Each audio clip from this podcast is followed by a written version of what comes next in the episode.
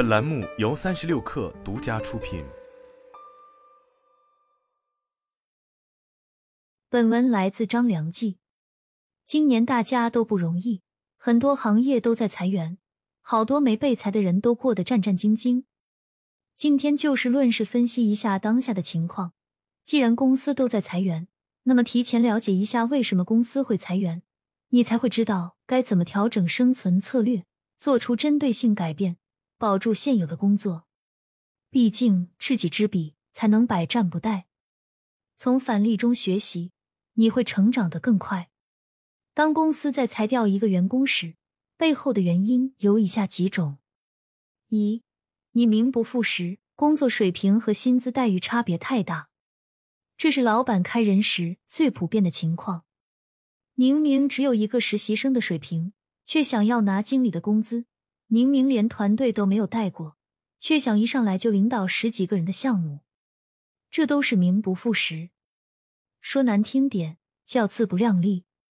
我朋友有个传媒文化公司，经营到现在七八年，在行业里也算小有名气。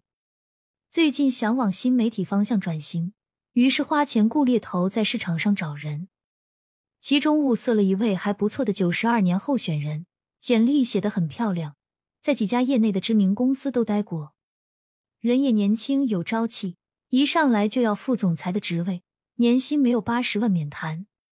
我朋友不敢怠慢。面试的时候，仔细询问他的工作经验，对方侃侃而谈，写过的十万加文章信手拈来，对行业的理解也颇有心得。手机里全是新媒体大佬的微信，看样子是捡到个宝。可没过几个月，我朋友就后悔了。本以为这位副总裁能带出一支有战斗力的内容编辑团队，可谁知道他只会动嘴皮子，话讲得很漂亮。实操起来却完全不是那么回事。他以前写过的十万加文章，更多是因为公司平台大，团队协作效率高。你想想，随便一篇文章放在一个已经五百万粉丝的号上，也能轻松十万加。可现在从零开始，他没有任何经验，而他那些所谓的大佬人脉，也不过是点头之交，去参加几个交流会。结束了，和人家合个影、换个名片、加个微信罢了，交谈不过三句话。有一次，我朋友公司帮客户推一个新上的电影，让他团队出一版新媒体的宣发方案。这哥们一个星期就憋了三页 PPT，面试时吹嘘的资源整合、渠道打通、平台联动一个都没有，甚至根本不能称之为方案。最后客户火了，把近千万的单子给了另外一家公司。我朋友因此丢了块大肥肉，试用期都没过，直接让这位副总裁走人。后来我对我朋友说：“幸好那时候你没给他承诺股份，不然这家伙不知道要飘到哪里去了。”这就是典型的名不副实。造成这种现象的原因有两条：第一，是错把平台赋能当成个人实力。大公司出来的人都或多或少有这个毛病，在大公司时。出去见客户，人家敬你是因为有公司光环背书；客户唬你签单是相信你背靠大平台的雄厚实力。千万不要搞反了顺序，得意忘形。像我身边一些从大型广告公司离职出去创业的人，脱离了大公司的背书去找客户，难上加难。人家看了你的营业执照和银行流水，就觉得你是小公司，怎么敢一下子把一年几百几千万的生意给你做？就算你做过再厉害的案例，再怎么创新有想法，也无济于事。开过公司的朋友一定明白个中滋味。公司提供的平台是敲门砖，首先让你能接触到这个行业里最好的资源，然后才轮到你去展现才能。别把公司给你的全当做自己挣来的。第二是错把团队成果当成个人能力。前面那个例子就是这样。那位副总裁毫不留情的截取上家公司的工作成绩，一揽子全包在自己身上，忽悠我那不懂行的朋友。结果真到了让他全权领导的时候，却掉了链子。这给到我们的启示是要认清自己的定位，在职场上一定要分清哪些是个人能力，哪些属于团队成果。面试的时候可以适当给自己加码，但心里要有一个明镜：我能够做什么？我不擅长做什么？我的极限在哪里？当我搞不定的时候，我需要哪些帮助？就像很多人以为 GQ 实验室的文章是一个人写出来的，但如果大家仔细去看他们每一篇的文末，全都署名这是一个团队的劳动成果。从策划、编辑、撰文到视觉、插画，甚至配音，多的时候甚至有十几个人。千万别把团队协作误认为是单打独斗。二，你的可替代性太高，许多大公司年龄三十岁往上走的人。被公司开除或劝退都逃不过这一条。可替代性高有两层意思，第一层意思是性价比太低。举个例子，许多公司的中高层管理者是不会冲在前线干活的，你绝不可能见到一个做到总监或总裁职位的人，还整天对着电脑画 Excel 写 PPT，更不可能让他事必躬亲的去跟进每一个客户。那为什么公司还要雇佣这种人呢？回到那个词，管理。什么是管理呢？管理就是制定和监督一套高效的生产运作体系，将成功的经验复制规模化，从而让公司和产品的价值形成倍数化增长。这其中既要求管理者本身的专业技能水平过硬，更需要具备强大的人员号召力，能够带动团队劲往一处使。管理就是管人，而人比事情复杂多了。搞定一件工作和搞定一群人完全是两码事。像步步高的段永平、微信的张小龙都是非常厉害的管理者，他们本身都有独门绝活，并且带领团队也是一把好手。段永平是连续创业者，一连打造了好几家上市公司，自己的门徒黄峥还创立了拼多多，而张小龙打造了知名电邮软件 Foxmail。后来让 QQ 邮箱起死回生，最后更是在腾讯内部 PK 掉 QQ，缔造了全民使用的微信。他们都属于稀有人才，拿巨高的年薪是理所应当。也正因为这样，反观许多公司的管理者都是不合格的。他们没有独当一面拿得出手的专业技能，但通过别的旁门左道混到了管理者的职位，从此便不思进取，好逸恶劳。这种人才是企业的毒瘤。三六零的周鸿祎曾说过，要定期清理小白兔员工。如果放任那些能力差的员工熬到公司中高层，会让能力强的好员工全都离职，最后整个公司没有任何竞争力。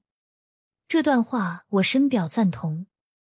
那些拿着百万、千万年薪却不能带领大家把活干好的人，对公司而言就是花钱养了尊佛。久而久之，会对团队的工作氛围造成极其恶劣的影响。这就是为什么许多公司下决心开除人时，往往都是从最上层开始，因为他们钱拿的太多，产出的价值太少，性价比太低，最需要被解决。与其这样，还不如去雇那些愿意努力、有闯劲、有能力的年轻人，他们更有可能帮公司创造未来。可替代性高的第二层意思是天花板太明显，这一条更多集中在中基层员工身上。那些不能够适应市场竞争变化来精进自己技能的人，早晚要被淘汰。我曾写过一篇文章，解释职场发展的三个重要阶段，其实也是三个天花板。如下图：刚进职场的时候，我们都要学会将时间转化成工作技能。比如熟练使用办公软件，掌握销售话术，学习谈判技巧。可惜，相当一部分人就止步于此了。办公软件只学会了基本操作，销售话术就照着老师给的模板背诵，谈判技巧一遇到突发状况就不知道该怎么办了。渐渐的，你到达了自己的第一个天花板——低价值的重复劳动。你不去思考如何更高效的把工作完成，不去改进平日的工作方法，更不会把这些技巧串联整合起来变成自己的方法论，而是别人教你什么就用什么，完全没有独立思考的意识。对于这样的员工，老板一眼就能望到你十年后的样子。试问，一套经验用十年，既没有发展的潜力，也没有成长的想象空间，还要给你升职加薪，让你留下来，凭什么？我身边不少做老板的朋友都跟我表达过一个类似的观点：如果一个员工半年里看不到任何成长，还跟刚进公司的时候一样，那么之后一定会找个理由淘汰掉。公司没有义务去养这样的人，与其放任这样的员工留在团队，老板早就开始面试替代者了，只是你不知道而已。三，你的吃相太难看。我朋友跟我讲了一个闪电被离职的故事。最近，他们公司需要新购一批 Apple 的办公设备，于是找了一位懂行的同事负责采购事宜。结果东西买回来没几天，就被其他部门投诉。说新进的这批设备有问题，用不了。后来一查，原来这些设备都是冒牌货，印着 Apple 的名字，却不知是哪个山寨小工厂做出来的次品。这时，精彩的地方来了。那个负责采购的人，当时是按照 Apple 正品配件的价格去购买这批设备的。比如，一个正版的投影转接头可能需要三百多块。但他用这三百多块买了一批价格只有一半的次品，然后跟公司上报说这些都是正品。一个转接头的差价就有一两百，二十个就是将近四千块。这些钱最后去了哪里？大家心知肚明。这事情上午被查出来，下午那哥们就直接卷铺盖滚蛋。显而易见，这种吃相太难看。在职场上有野心、有欲望不是坏事。但你不能僭越规则，连最基本的职业道德都不讲。如果说前面两条被开除的原因和个人能力有关，那这最后一条纯粹就是价值观有问题。这是破坏力最大的，也是最严重、最不能被容忍的。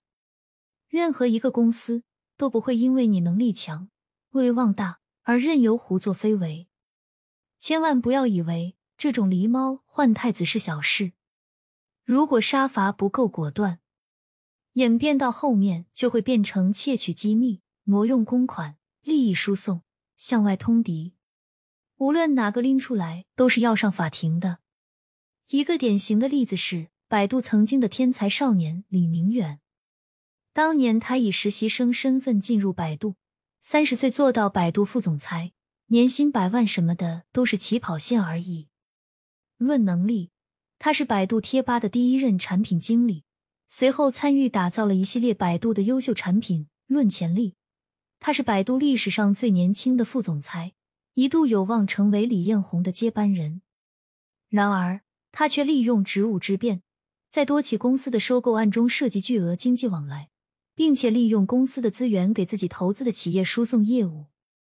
最终，他在百度内部的反腐行动中被废除，黯然离职。李明原本可以成为名正言顺的百度太子，却因贪婪葬送了自己的大好前途。